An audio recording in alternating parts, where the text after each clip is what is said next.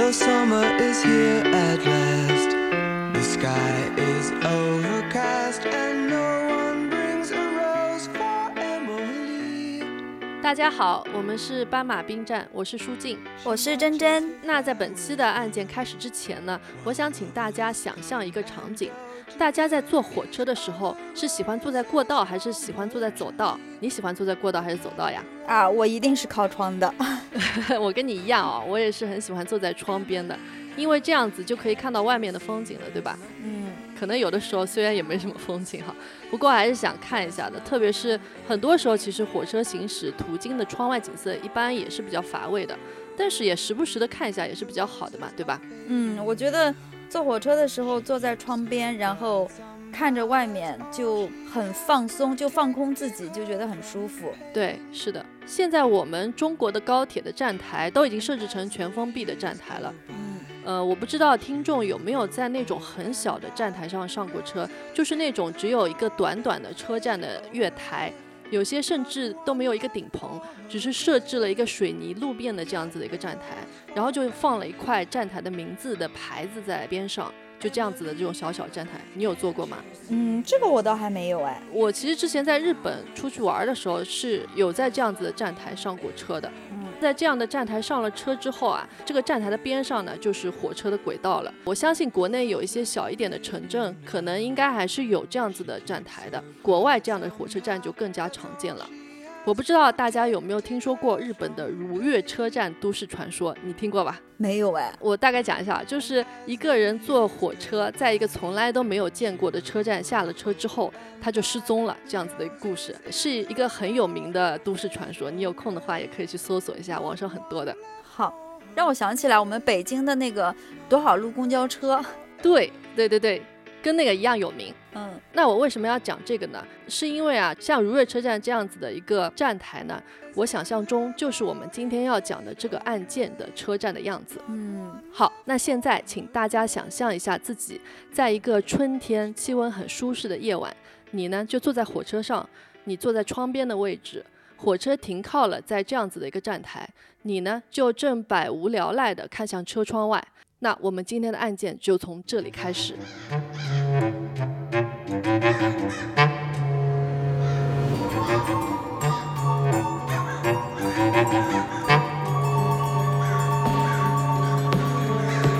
这一天呢，是一九七一年的五月一日，是一个周六。一个年轻人名叫 Roland Stango，我后面就叫他小罗。小罗他是最近刚刚搬到了德国的不莱梅。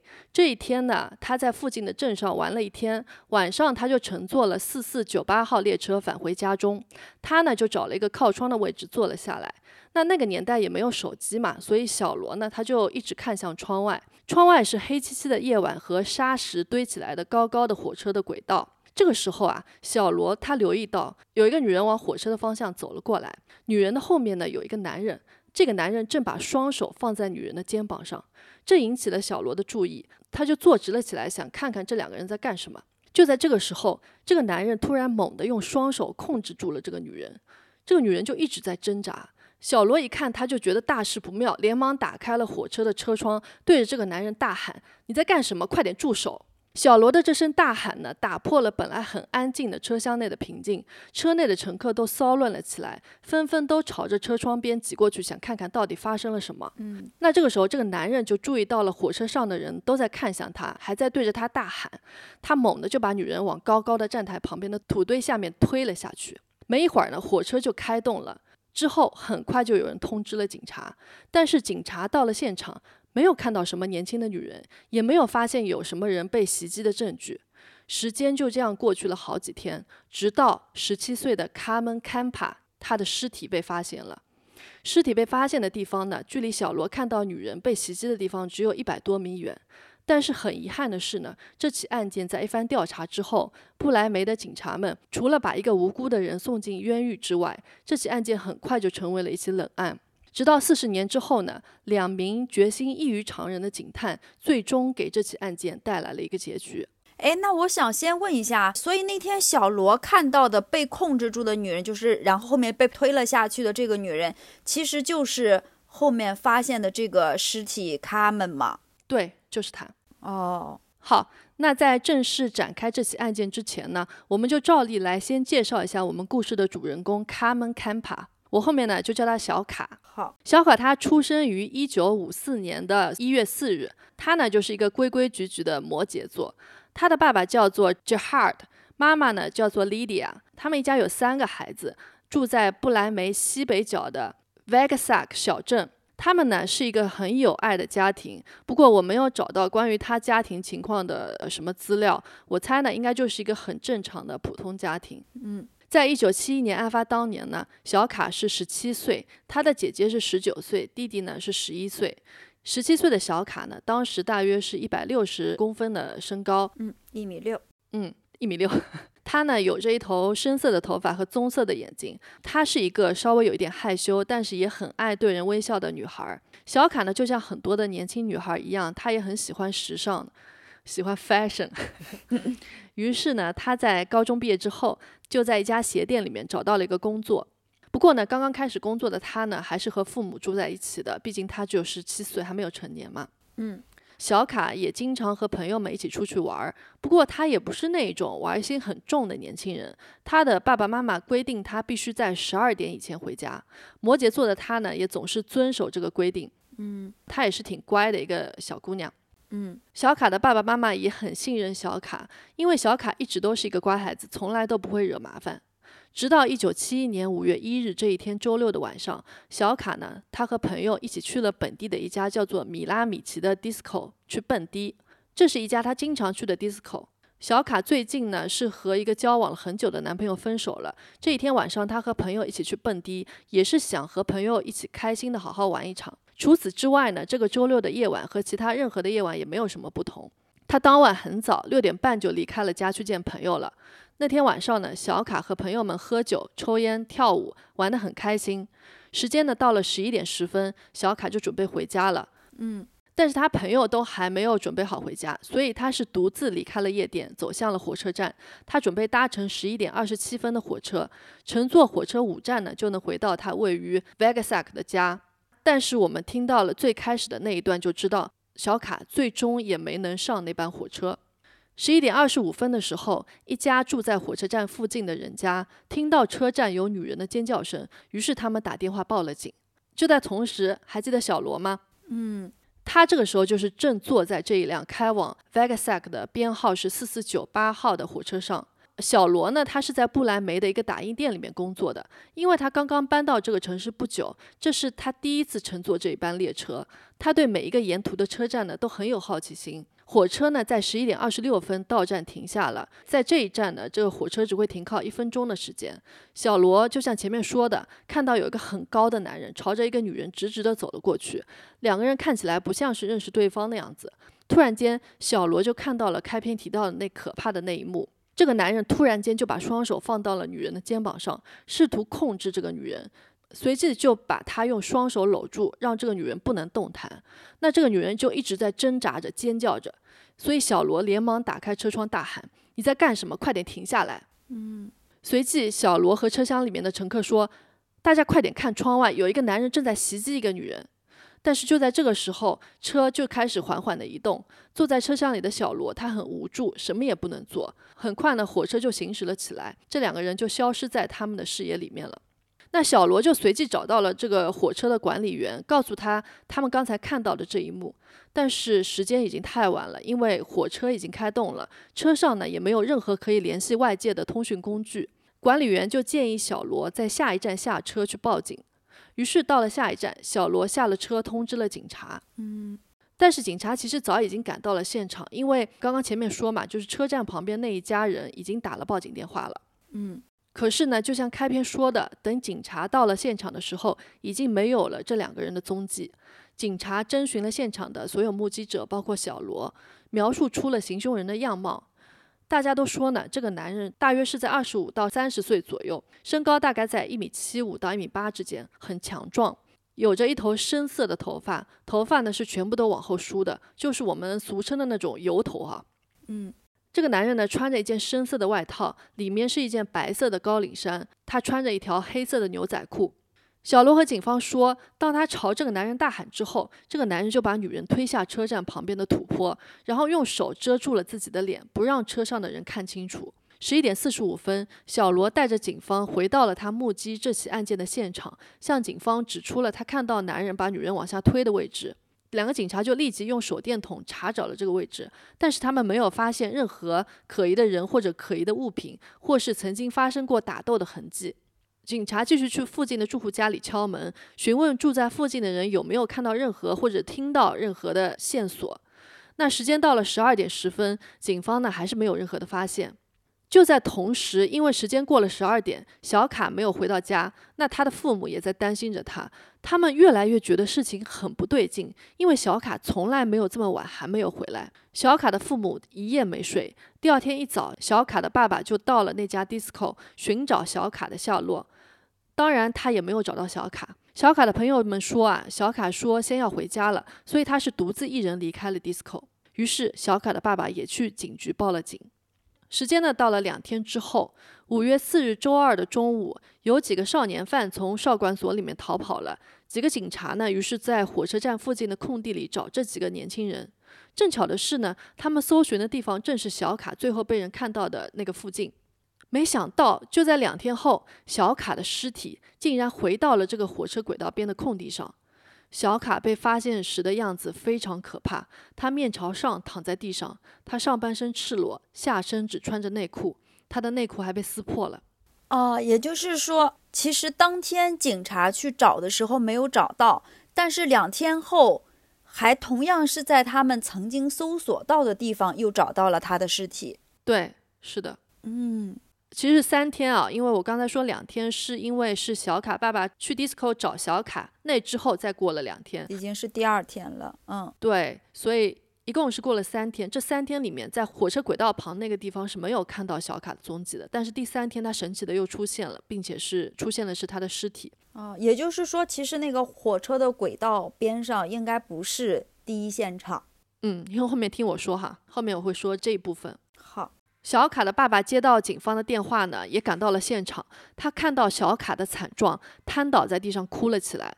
他和警方确认，这就是小卡。很明显，小卡是被人强暴了。他脖子上有很明显的勒痕，但这不是他的致命伤。他被勒的时候，不是已经死亡了，就是在即将死去的时候被勒的。嗯。他的致命伤呢，是他身上的四处刀伤，有一刀直接刺中了他的心脏。很明显，凶手是为了要确保小卡确实死亡了，所以才对他又用刀刺又勒他的脖子。多大的仇恨啊！对，很残忍的一个死法哈。嗯，还要确保他一定是死亡了，到底是发生了什么呀？嗯。警察呢就搜查了火车轨道下面的这块空地，他们找到了一块手帕。这块手帕呢看上去挺干净的，不像是已经在野外放了很长时间。手帕上面还有一些看得见的血迹。就在手帕的不远处呢，警方发现了一张火车票。警方怀疑呢这张车票是小卡的。小卡的这起案件呢，在不来梅造成了很大的影响。不仅是因为这是一个一直以来非常安全的城市，极少发生这样恶性的案件。其次呢，也是因为案发的时候，有一火车的目击者都看到了案发的过程。如果警方没有找到嫌疑人，就很难交代了嘛。是的，所以警方于是试图寻找小卡五月一日晚上的行动轨迹。小卡的朋友告诉警方，小卡不是一整晚都待在 disco 里面，他在大约晚上十点的时候和两个男人去了附近的一家酒吧，他们在那里点了一些零食、一瓶白兰地和可乐，然后他们没有付钱就走了，就又回到了 disco。套单了，对，那警方就于是找到了这两个男人，但是警方发现他们不是本地人。找到他们的时候呢，他们已经回到了位于柏林的家里。这两个人都不承认小卡那天晚上和他们在一起。另外呢，警方也没有在小卡的胃里面发现任何吃过这些零食的迹象，所以呢，最终这条线索就不了了之了。之后，警方接到目击者的线报称，当晚有人看到过小卡和一个 disco 的服务员在说话。这个人呢是一个当地臭名昭著、有案底的三十七岁男人，Helmut Hanek。因为他的名字和英文里的头盔很像，就是那个戴在头上的头盔，我后面就叫他头盔哥。好，头盔哥当晚呢来 disco 应该是来上班的，但是当他去到 disco 的时候啊，他发现有人弄错了排班，已经在上他本来应该上的那个排班了。那 disco 为了弥补他呢，后面就给他多安排了比平时更多的班。嗯。但是他后面几天啊，他一天都没有去上 Discord 给他安排的排班。而且呢，在三天之后，就在小卡的尸体被发现的那一天，这个男人拿了一件脏的外套去干洗，还和干洗店的人说要加急。那当然，警察就很怀疑他。哦，那很可疑。对，那当然，警察也非常怀疑他。很快呢，警察也发现他当晚没有不在场证明。这个时候，怀疑就变成了高度怀疑。警察呢，就把这个人带到了警局问询，但是最终也没有很确凿的证据能指向这个人和小卡的被害有关。所以最后，警察还是把他放了。警方呢，还去询问了少管所，想看看最近从少管所逃走的那几个少年犯会不会和小卡的案件有关。但是这几个人都是在小卡失踪之后才逃走的，所以这条线索也断了。没过多久之后呢，另外一条线索出现了。德国北部保卫中心的两个保安来到警局，他们告诉警方，他们怀疑他们的一个同事，这个人名叫 Herman R，有可能和这起案件有关系。我后面就叫他保安哥，因为他是个保安哈。好的，好，也就是现在其实有两个嫌疑人，第一个是头盔哥，然后第二个就是这个保安哥。对他们两个是目前最主要的两个嫌疑人。嗯，好，那我来说一下这个头盔哥为什么很有嫌疑哈。这两个保安告诉警方，他们的工作呢是负责晚上看守距离火车站附近的一个公司的一个园区。他们的工作就是在这个园区里面巡逻，防止有任何人闯入或者呢进来偷东西。他们的工作流程呢是这样子的，就是巡逻的保安啊，他们会拿着一个打卡机，每巡逻到一个地方呢，就会有一个带着数字的钥匙，保安呢就要把这个钥匙插进自己的打卡机里面，他转动钥匙呢，就会在打卡机上打印出一张带有这个钥匙上面的数字的纸条，保安就要把这张纸条呢贴在记录巡逻的表格上面，证明他确实来过这个地方，然后检查过，并且打过卡了，这样子。嗯。在五月一日晚上十一点二十六分这个时间呢，也就是小卡被人目击被袭击的这个时间，这个时候啊，正好应该是保安哥在距离火车站附近的一个区域巡逻打卡的时候，保安哥应该是看到了什么，或者是能够听到什么的。但是呢，别人问他的时候啊，他就很奇怪的支支吾吾的，而且这个人啊，他在工作上面是很有问题的，他经常迟到早退，还被人发现过他偷偷篡改打卡记录。他呢就被人发现，在其他地方偷偷睡觉，然后用复制来的钥匙制造打卡记录，所以警察觉得这个保安哥也是相当可疑的哈。嗯，但是我觉得就在这个时间段，正好是他要巡逻打卡的时候，但是后面问他有没有听到什么或者看到什么，他很支支吾吾，也有可能是因为他可能偷懒了，没有去打卡。所以他觉得，如果他去打卡的话，应该能看到或听到，但是他没有看到，也没有听到，因为他压根儿没去，所以他在回答的时候才会支支吾吾的。我觉得也是有这个可能的哦。嗯，确实是很有这个可能，而且被你说中了之后，保安哥呢，他也是用这个理由来跟警察说的哈。哦，嗯，但是警察当然是去调查了这个保安哥嘛，不调查不要紧啊，他发现这个人也是挺可疑的，因为保安哥他也是有案底的。这个保安哥啊，他之前曾经在他做保安的地方偷过东西，这简直就是监守自盗嘛，对吧？嗯，所以警察呢也是去询问了他，保安哥就说啊，哎呀，就跟你说的一样，他就说，哎呀，我那天晚上去偷懒了，我就在一公里远的地方睡觉，然后我自己篡改了打卡记录，完全没有听到任何关于小卡被袭击的任何动静，警方就不是很信，所以。他们也请了当晚的目击者，包括小罗来指认这个人是不是他们当晚看到的男人。但是呢，好几个人他们就说：“哎呀，我不确定。”小罗说：“啊，他当晚看到的男人好像要比保安哥更加魁梧一点。”警方呢也去询问了保安哥的老婆，他的老婆呢为保安哥作证说，他当天晚上值完班之后呢就回到了家里。警方给保安哥的老婆看了在铁路旁边发现的手帕。保安哥的老婆就说：“哦，这块手帕倒是确实是我老公的，但是呢，因为保安哥看守的园区就在铁路的旁边嘛，所以说，嗯，丢了一块手帕在那里也不是说说不通的哈。嗯，于是到这里呢，这条线索又断了。四个月之后呢，警方实在是黔驴技穷了，只能向公众发布公告，寻求民众的帮助，来提供任何有关嫌犯的有价值的线索。就这样，两年的时间就这么过去了。”两年后，警方把他们的目光放到了一个三十七岁的名叫 Otto Becker 的男人身上。好，他就是我们的第三个嫌疑人，我就叫他老欧。好，老欧呢是一个本地的建筑工人，也是一个酒鬼。那警方为什么觉得他很有嫌疑呢？因为啊，在案发当天晚上，他被人看到出现在一家叫做 Zombahoff 的酒吧。这个酒吧距离案发现场非常的近，他在酒吧里面喝醉了，还在酒吧里面到处和人吹牛，所以给人留下了很深刻的印象。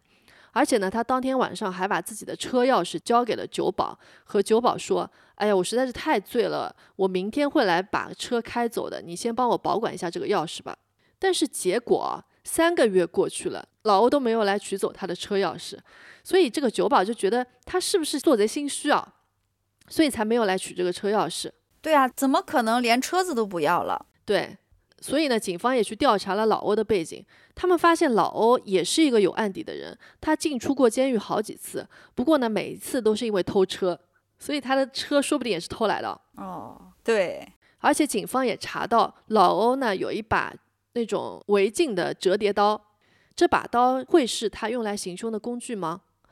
当警方把老欧叫来询问的时候，老欧当然自己说自己是清白的，他和小卡的死没有半毛钱关系，而且他当晚太醉了，他也不记得他当晚去过什么酒吧，他依稀的记得他可能一个晚上去了那个附近的很多个酒吧。至于他为什么很久都没有去拿车钥匙呢？是因为他觉得他可能在那天晚上没有付酒钱，所以他就干脆不敢去拿车钥匙了。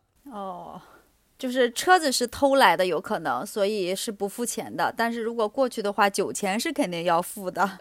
对，其实我觉得他这么说也是说得通的哈。嗯，而且老欧啊还特别的自信，他甚至和警方打包票说：“你们啊就把我的照片拿出去公布给目击者好了，因为我是清白的，我绝对不是凶手。”所以呢，警方就把老欧的照片发给了媒体，刊登在报纸上，征询任何当晚在车站见过凶手的人，让大家辨别老欧是否是凶手。没想到，就在报纸一发表之后，很多人都打电话给警方说：“对，就是他，我当晚看到的就是老欧。”啊，他这样让我想起来了。哎呀，就是现在不能说的男艺人，当时也是说，如果有什么的话，警察自然会来找我。莫名自信哈。不过，呃，你听到后面就知道了，老欧的自信，嗯，是因为他确实有底气的。但是这个时候他百口莫辩了，嗯，他确实不是凶手，对吧？嗯嗯。但这个时候他百口莫辩了，老欧呢就无语了，他根本没想到竟然会是这样子的结果。所以这个时候警察们呢就顺理成章的准备起诉老欧了。那老欧这个时候就慌了，他呢就向不来梅当地最有名的律师，名叫 Heinrich Hanover，寄出了一封求助信。因为这个律师的名字缩写是 H H，名字读起来又是 Heinrich Hanover，就汉什么汉什么，我就叫他憨憨律师哈。也可以。憨憨律师呢看过老欧的文件之后啊，他觉得这个事情大有问题，所以他就同意接受了老欧的律师代理请求。后来等到这个事情结束之后啊，憨憨律师接受采访时说，老欧的这个案子成为了他职业生涯中最重要的案子。嗯。那我们现在就来讲讲这个案子后续是怎么样的哈。嗯，憨憨律师呢，他发现老欧的案子不对劲的地方有很多，比如说一，这是最重要的一点，老欧啊，他是一个公开的同性恋者啊，就光这一条就无法解释他要强奸再杀害小卡的动机了，就根本不合理嘛，对吧？嗯，对此呢，警察的解释是啊，因为小卡当时是一头短发，穿着呢也是比较中性的，所以警方说老欧当时肯定是从背面看小卡，以为他是个男的，所以袭击了他。一米六的男的应该在德国也挺少的吧？你说的很对哈，而且就算他一开始认为他是个男的，那他把他袭击的发现是个女的，他为什么要强奸她呢？你说对吧？对呀，嗯。第二点呢？警方当时就问老欧：“你当晚在离案发现场这么近的地方，你有听到小卡的尖叫声吗？”老欧说他没有听到。警方说他们确定老欧如果当晚在他说他在的那个酒吧的话，他是肯定会听到的。所以老欧肯定在说谎。那这一条我就更觉得纯粹就是推理了，显然是不能成为很有力的证据，对吧？对呀，那按照他这样说的话，那就是呃，当天在那个酒吧所有人都会听到了。如果还会有其他人没听到的话，那他们也有嫌疑了，这个就太不成立了。是啊，当然还有一点就是很多目击者是说老欧就是当天晚上他们看到那个人，另外也有这样子的一条证据嘛，对吧？嗯，可能身高体型比较相似。嗯，对的。所以呢，当时不来梅的警方仍旧觉得他们已经搜集到了足够多的证据来起诉老欧。我觉得可能也是有点，就是他们想快速的把这个案子给了结了的意思，因为毕竟已经过去了两年多了。嗯，那在一九七四年的十一月十二日，就在案发的三年多之后呢，老欧的案件呢在不来梅的地区法院开庭了。没想到啊，就凭借上面的那么一丁点的证据，老欧他居然真的被判有罪了。在一九七五年的一月，老欧呢被判处十二年零三个月的有期徒刑。那憨憨律师他觉得是非常不公平的，他觉得老欧呢肯定是清白的，嗯，所以他跟老欧说：“你放心，我一定会帮助你上诉的。”就在判决生效之后的没多久，憨憨律师呢就从一个检察官办公室工作的年轻人那里听到风声。这个人就告诉了憨憨律师关于警察曾经调查过头盔哥的事情。头盔哥当时曾经被警方重点调查，并且被列为了第一嫌疑人。关于头盔哥的文件长达一百九十七页。但是当时在调查进行的过程当中啊，最开始调查这起案件的主力检察官被调任了。后来呢，就来了一个新的检察官接任了这起案件。在交接工作的过程中呢，新的这个检察官认为头盔哥的线索看起来没有那么重要，也没有那么有嫌疑，于是就慢慢的放弃了对头盔哥的调查。他的文件就被压在了检察官办公室的档案箱底。憨憨律师呢，就想方设法搞到了头盔哥的文件。他看到头盔哥的文件的时候，简直觉得警察你们的逻辑我是完全搞不懂啊！为什么不去起诉头盔哥，而非要专门盯着老欧不放？我们老欧明明就是不喜欢女人的嘛，对吧？嗯。那这个头盔哥的档案里到底有些什么样的东西啊？哎呦，我觉得我现在听下来，就我整个人就是一个墙头草。你讲完之后，我又觉得，嗯，头盔哥肯定是他。不管怎么说呢，其他的嫌疑人，我个人认为啊，也确实是都比老欧更加要有嫌疑，因为毕竟老欧是不喜欢女人的。嗯，其他人都是异性恋，只有老欧是同性恋。嗯，快讲一讲。好，那我们先来梳理一下啊，嫌疑人头盔哥和老欧在警察档案里面的记录，大家呢也可以一起来分析一下，觉得谁看起来更可疑。好，一，这个头盔哥呢，他和老欧一样，也有犯罪史。头盔哥呢，之前是因为抢劫被关进监狱，关键的是他以前还被指控过性骚扰。老欧呢，之前的犯罪记录都是因为偷车。嗯，第二点。在五月一日晚上案发的时候，这两个男人都出现在案发地附近，而且呢，他们都没有不在场证明。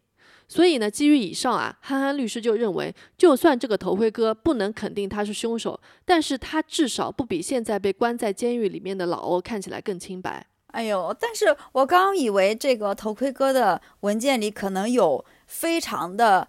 也不能说确凿的证据吧，但是可能是会有非常非常有引导性的，让别人知道可能他跟案件的关系更大一点。但如果只是因为他之前因为抢劫被关了监狱，然后还会指控了性骚扰，如果没有别的就更加强有力的证据的话，我觉得还是要好好调查一下的吧。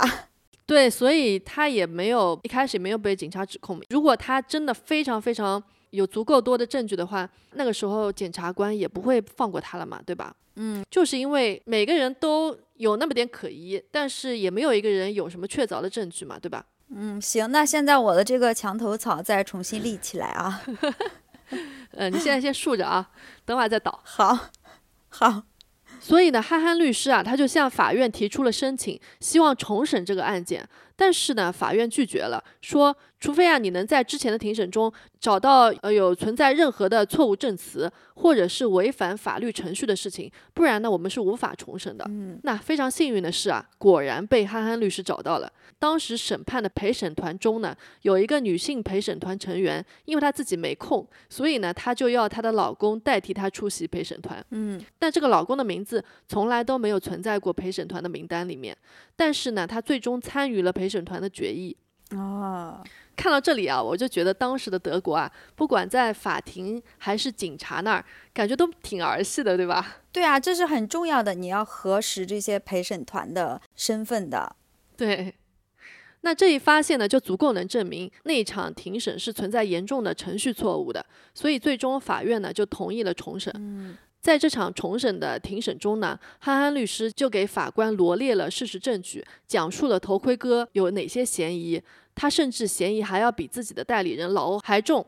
如果头盔哥都没有被列为嫌疑人，又怎么能断定老欧是有罪的呢？何况老欧是个 gay，他根本就不喜欢强奸女生才对。嗯，而且憨憨律师还在警察档案里面发现，头盔哥呢，他曾经和朋友去讲关于小卡的事，显得自己很关心这起案件的样子。那最终憨憨律师他成功了，法官和陪审团认为他提供的证据呢是对这起案件的合理怀疑。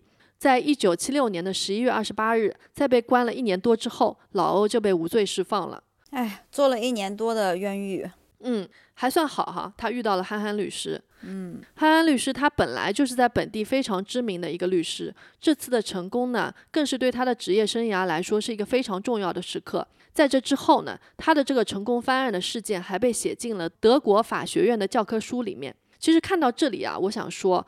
可能很多国家在从前七八十年代，法制也都不完善，警察系统呢也不像现在，可能会存在腐败啊、刑讯逼供等等问题，嗯，造成了很多人的冤狱。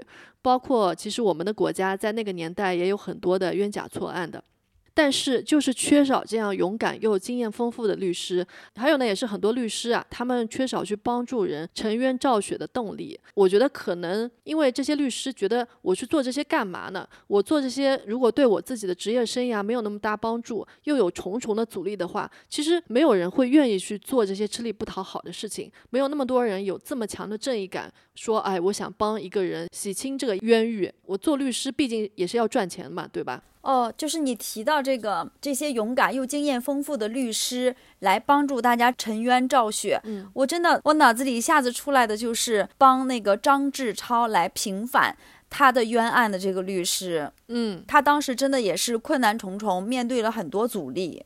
对，嗯，我相信在任何国家做这样的事情都会面临非常多的阻力的。但是我觉得，如果做这件事情能让这些律师在他们的职业生涯中会是一个非常大的亮点的话，会有更多的律师愿意去做这件事情。我希望可能媒体啊什么能够帮助那些做冤狱的人出狱这样的事件，能让更多的人知道的话，那这对律师来说，我觉得肯定是他们做这些事情的一个动力吧。我希望可能以后我们能更多的看到这样子的事情哈。嗯。好了，那呃，话说回小卡的案子，既然老欧不是凶手，那凶手到底是谁呢？到底是不是头盔哥啊？那这个时候，警察在侦查这起案件的时候，肯定是要更加加倍的小心了。嗯，他们必须要有非常确实的证据，才能逮捕起诉头盔哥。因为这个时候啊，社会上有无数双眼睛盯着他们走的每一步，他们是不能再犯错了。所以大家听到这里，也知道这起案件的走向了。因为我在最开始也说了嘛，不来梅的警察，我们前面也领教过了，他们是没什么用的狒狒警察，所以呢，他们并没有能搜集到什么头盔哥确实犯了这起案件的有效证据，他们也没有找到其他可疑的嫌疑人，所以这起案件可想而知就变成了一起冷案。时间呢来到了一九九零年，当地的检察官发现，哎，我们警局的储藏室堆得太满了啦，我们来清理一下库存吧，扔掉一些没用的东西吧。结果呢，就这样，小卡的案件当时留存下来一些证据，就这么被清理掉了。时间呢又过了十年，警官 Excel Peterman 正在负责重新审理一些冷案，看看有没有值得被再拿出来检查的一些证物。嗯，他呢就看到了小卡的案件，他就想看看有没有什么证据还被保存了。因为警局的仓库里面小卡的证据已经都被销毁了，他呢就去负责检验的法医实验室的仓库里面，他幸运的在那里的找到了小卡当时穿的那件外套，在这件外套上呢，当时的法医发现了一根不属于小卡的头发，幸好呢这件外套跟这根头发被保存在了法医的实验室里面，并没有被送到警局的仓库里面保存。我估计，对于当时的警方来说，这根头发其实没什么用的。当时的技术也没有办法用头发检查出什么来，所以就没有拿走。嗯，于是呢，Excel 警官呢就用这根头发的样本和当时留存下来的所有嫌犯的头发样本进行了比对。不过他没有发现有跟这个头发相匹配的样本。但是呢，Excel 警官还是做了非常有用的事情，他就把这件外套保存在了警局里面，还下令谁也不许拿去销毁。嗯，就这样，又是十年过去了。时间来到了二零一一年的四月，到了这个时候呢，警方在侦破案件的技术方面已经有了很大的进步，所以很多冷案呢又再次被重新翻了出来。检察官 w i Piscard，我就叫他帕斯卡，好，他终于为这个长达四十年的案件带来了反转。哇，已经四十年了。嗯，我确实看到这里。像德国，他们应该是没有三十年的这个追溯期的，嗯，过了四十年还在破呃以前没有破获的冷案，也是蛮值得敬佩的哦。嗯帕斯卡呢，他正巧也是在不莱梅长大的，而且呢，他和小卡的年纪差不多。当小卡案发的时候，十几岁的他在不莱梅对这起案件其实是印象非常深刻的。他当时呢，也经历了憨憨律师帮助老欧成功洗脱冤情的这件事件。这件事件呢，让年少的帕斯卡对于司法产生了很大的兴趣，这也让他后来呢，最终进入了法学院学习。不过，当时的他倒是从来也没有想过，这起案件的文件最终居然会出现在自己的办公桌上。嗯所以，当他拿起这些案件的文件时，他呢就觉得这是命运的安排，所以他决定要好好的去检查这起案件。他这个决心不是说说的啊，他后来大家就会看到，他是真的下定了决心，真的在好好的去检查这起案件。那他做的第一件事就是去重新审问头盔哥。他们找到了当时住在汉堡的头盔哥，但是呢，审问完头盔哥之后啊，帕斯卡和其他警官就被头盔哥给说服了。他们觉得头盔哥并不是凶手。头盔哥对着警察各种吹嘘自己年轻的时候说：“哎呀，我自己年轻时候可受欢迎啦，所有女生都喜欢我。”就这么说哈。但总而言之呢，就是帕斯卡并没有发现他的说辞之中有什么可疑之处。于是这个时候呢，帕斯卡他就决定，他们要从回到最初的案发现场开始，还原小卡最后那一晚的行动轨迹，由他们自己来从头开始重新审视一遍这个案子。嗯，重回现场。对的，他们就把这个行动的时间呢设定在四月底，就和小卡失踪时候五月一号差不多的这样子的一个天气状况。所以呢，他们就来还原小卡当天晚上的一个行动轨迹。他们估计呢，小卡当时是已经走到了火车的站台了，但是不知何缘故，最后被发现的时候是在站台下方的砂石路上。凶手应该是从小卡的背后靠近他，并且袭击了他。这个凶手不是一直跟踪他到了站台，或者就是躲在火车轨道的下方，然后突然偷袭了小卡。嗯但是警察们无法确定小卡被凶手摔到轨道边上的沙石滩的下面之后发生了什么，因为他之后就没了踪迹，直到几天之后尸体被发现在同一个地方。他当时下去之后是逃跑了呢，还是被凶手制服了，被凶手威胁着走了，还是直接被凶手打晕了扛走了？这个警察们就不得而知了。所以呢，为了还原当时的真相，警察去了很多不莱梅的鞋店，终于找来了几双和小卡在七十年代穿过的很类似的那种短靴。那为什么警察要这么大费周折的去找类似的鞋子呢？因为大家知道哈，火车轨道旁边都是那种砂石路，如果小卡自己走过砂石路的话，有一些皮质的鞋子上面肯定会留下痕迹的。嗯他如果走得越多，鞋子上面的痕迹就会越多。嗯然而呢，小卡最后被发现的时候，他的鞋子上是完全没有任何痕迹的。所以警察就想通过实际去再走一遍这些砂石路，就能大概分析出小卡是发生了什么。啊，还是蛮认真的。嗯，是的。不过他们那个时候还能找到跟七十年代相同的鞋子款式，应该是找了挺辛苦才找到的哈。或者是同样的材质吧。嗯，对于是呢，帕斯卡就找来了和小卡当时差不多身高、差不多体重的一个女性警官，嗯穿着他们买来的鞋子，就让这个女性警官就走过了火车轨道砂石路。结果证明呢，鞋子是肯定会被磨损、留下痕迹的。所以由此，警方可以断定，小卡并不是逃跑或者被迫走过这些砂石路的，他很可能呢是被凶手背着或者抱着或者扛着带走的。还有一种可能呢，他是非常小心翼翼地走在这些路上的，是为了保护自己的鞋子。嗯但这种可能性就比较小一点。那帕斯卡他们除了买鞋子来还原现场，他的决心啊真的是下得非常狠。他还问德国的铁路公司租了一整列的火车，叫了一帮子的警官和小卡母亲聘请的律师，就让他们一起坐在火车上来观察当时列车上的乘客到底能看到什么样的场景。这个确实，我估计花了蛮多钱的哈。嗯，我不知道你觉得怎么样？如果你交的税被花在这种事情上，你觉得呃能够接受吗？嗯，我觉得可以接受哎。嗯，我觉得也是。嗯，起码证明是很认真的在破获这起案件的哈。对，嗯，这就是他们的工作啊。但是很可惜的是，他做的这一件事情花了很多钱，倒也没有为这起案件带来什么突破性的进展。哦，嗯，不过与此同时呢，在一九九零年，你还记得那个 XL 警官保留的那根头发吗？嗯那当然，这个时候也肯定要送去 DNA 检测了。嗯所以这根头发当时呢就被送去了美国的一个检测实验室做检验。那实验室呢就成功的从这根头发中提取了 DNA 样本。哇，好期待。那现在有了这个 DNA 样本，那就要去找可以去配对检测的嫌疑人了。所以呢，帕斯卡和警员们就翻阅以前的卷宗，他们翻阅了足足有几千页的这个卷宗，终于呢，他们发现了当年那个爱偷懒的保安哥。保安哥又出现了，哇，不会就是他吧？你的草可以倒下来了。哦，让他，哎呦，让他逍遥了四十多年。嗯，好，那我们来看看他们查到保安哥的什么呢？嗯，帕斯卡他们呢就看到卷宗里面写，在轨道旁边发现的手帕是属于保安哥的，手帕上面血液检测出来是 A，小卡体内的精液检测出来的血型也是 A。那帕斯卡看到这里就拍大腿想说啊，我靠，这个人肯定有重大的嫌疑，对吧？哎，但是已经到二零一一年了，这个时候的 DNA 技术不至于只能检测出来血型吧？它应该已经可以检测的蛮精细了。嗯，而且如果只是检测出来是相同的血型的话，我觉得那相同血型的人太多了，这是有非常非常大的概率的。对，是的，你说的没错啊。所以因为这个时候呢。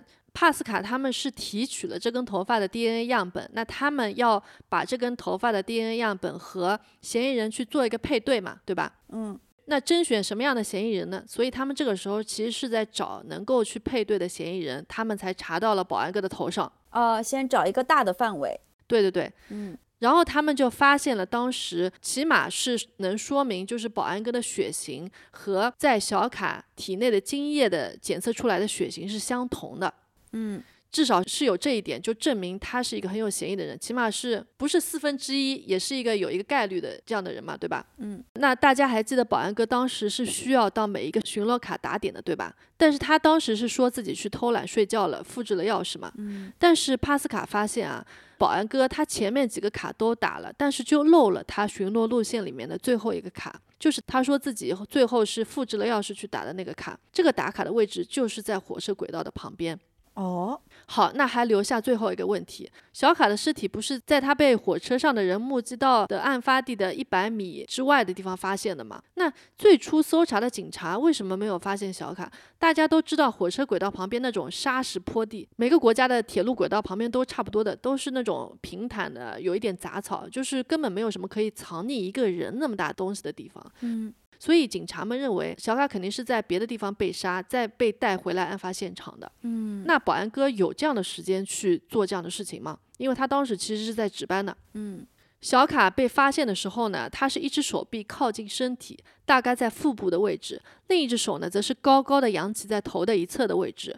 警察于是又找了一个和小卡身高体重差不多的女生做测试，他们证实呢，小卡呢是被人用肩膀扛着。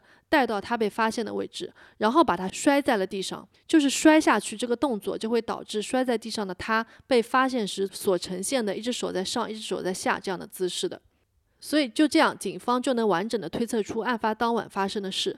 小卡呢，他在站台上等车，凶手就从背后袭击了他，然后呢，他听到火车上的人的尖叫。他就把小卡推下到了站台旁的沙石地上，继续攻击了小卡。接着呢，就在沙石地上杀死了他。如果保安哥是凶手的话呢，他很可能把小卡的尸体扛进了他巡逻的某一栋办公楼里面去藏匿。所以，小卡的衣服和裤子上面其实都是干净的，没有沾染什么泥巴和灰尘。嗯，几天之后呢，他就把小卡的尸体搬了出来，放到他最终被发现的位置。所以在帕斯卡推导完小卡当晚的整个行动轨迹之后呢，帕斯卡和他的团队这个时候就决定，那我们现在就来推导一下保安哥当晚的行动轨迹吧。那大家还记得吗？保安哥自己是怎么说的？他说呢，他当晚在距离他没打卡的地方大概是一公里的位置睡着了。后来他醒来之后呢，他就伪造了打卡记录。警方就找出了他当年的打卡记录表，记录表显示呢，他的打卡记录是在当天晚上的十一点零三分、十一点零五分、十一点十六分、十一点十八分和十一点二十分都有打卡。这每一个打卡中间的间隔都非常的短。我猜呢，他应该是在检查同一个楼里面的不同的房间。但是他打卡打到十一点二十分的时候，后面他就自己说最后一个卡是伪造的嘛。那他下一个需要打卡的地方呢，是要走一段路的一个叫做巴哈曼 Building 的这样子的一个楼。嗯，他应该打卡的时间呢是十一点四十八分，就是这个卡他 miss 掉了。时间上其实是对得上的，因为十一点二十六分的时候小卡被袭击了，也是正好这个时间段是在十一点二十分到十一点四十八分之间。那到底是不是保安哥呢？所以帕斯卡就决定再去问一下保安哥的老婆，因为当年呢，保安哥他老婆他说啊，他值完班他就回家了。这个时候，保安哥老婆啊，已经不是他的老婆了，已经变成了前妻。没想到呢，警察们一问就问出了东西来。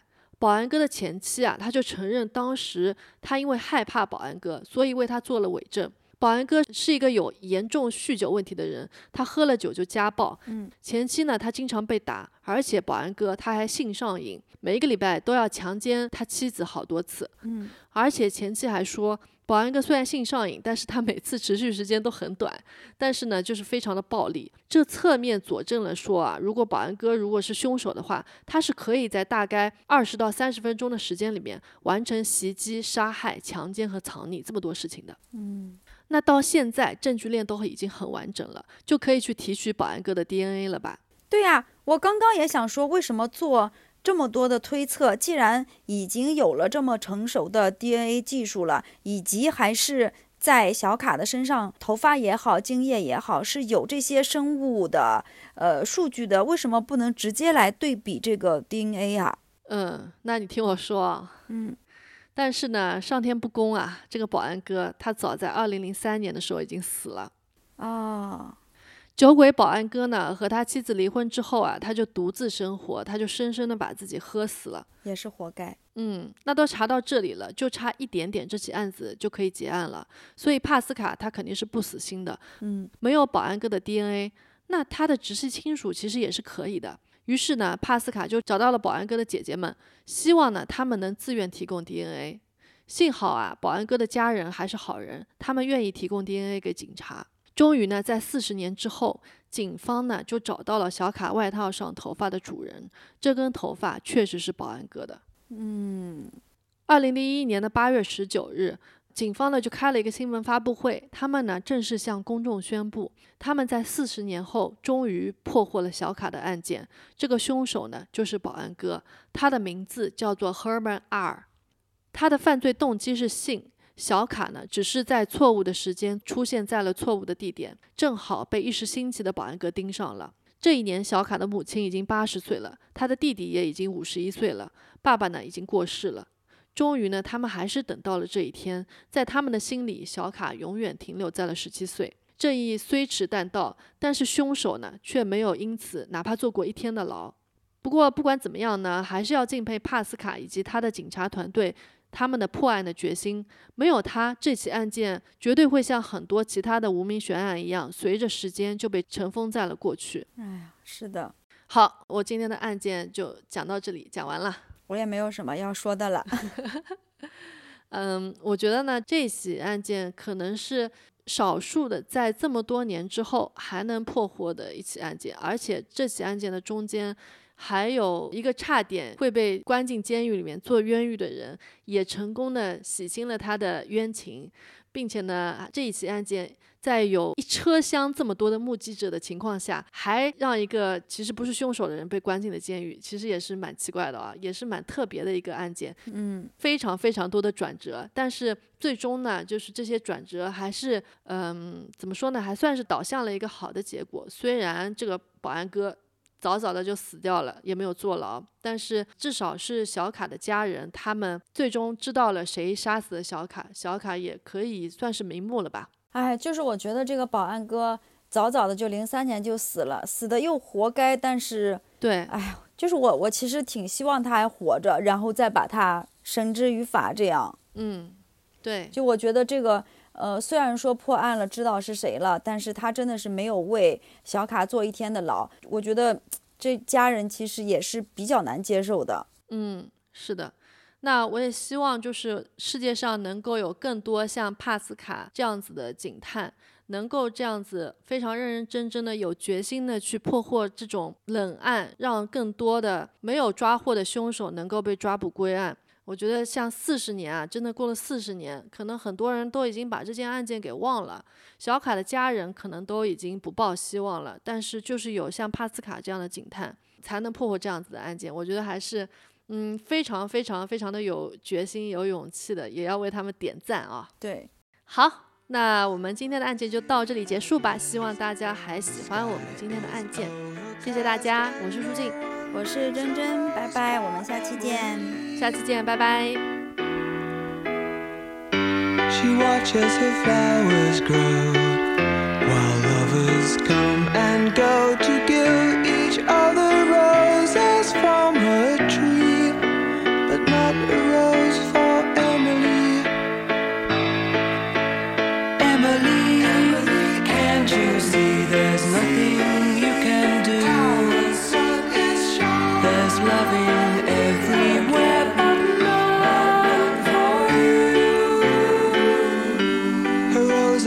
fading now. She keeps her pride somehow.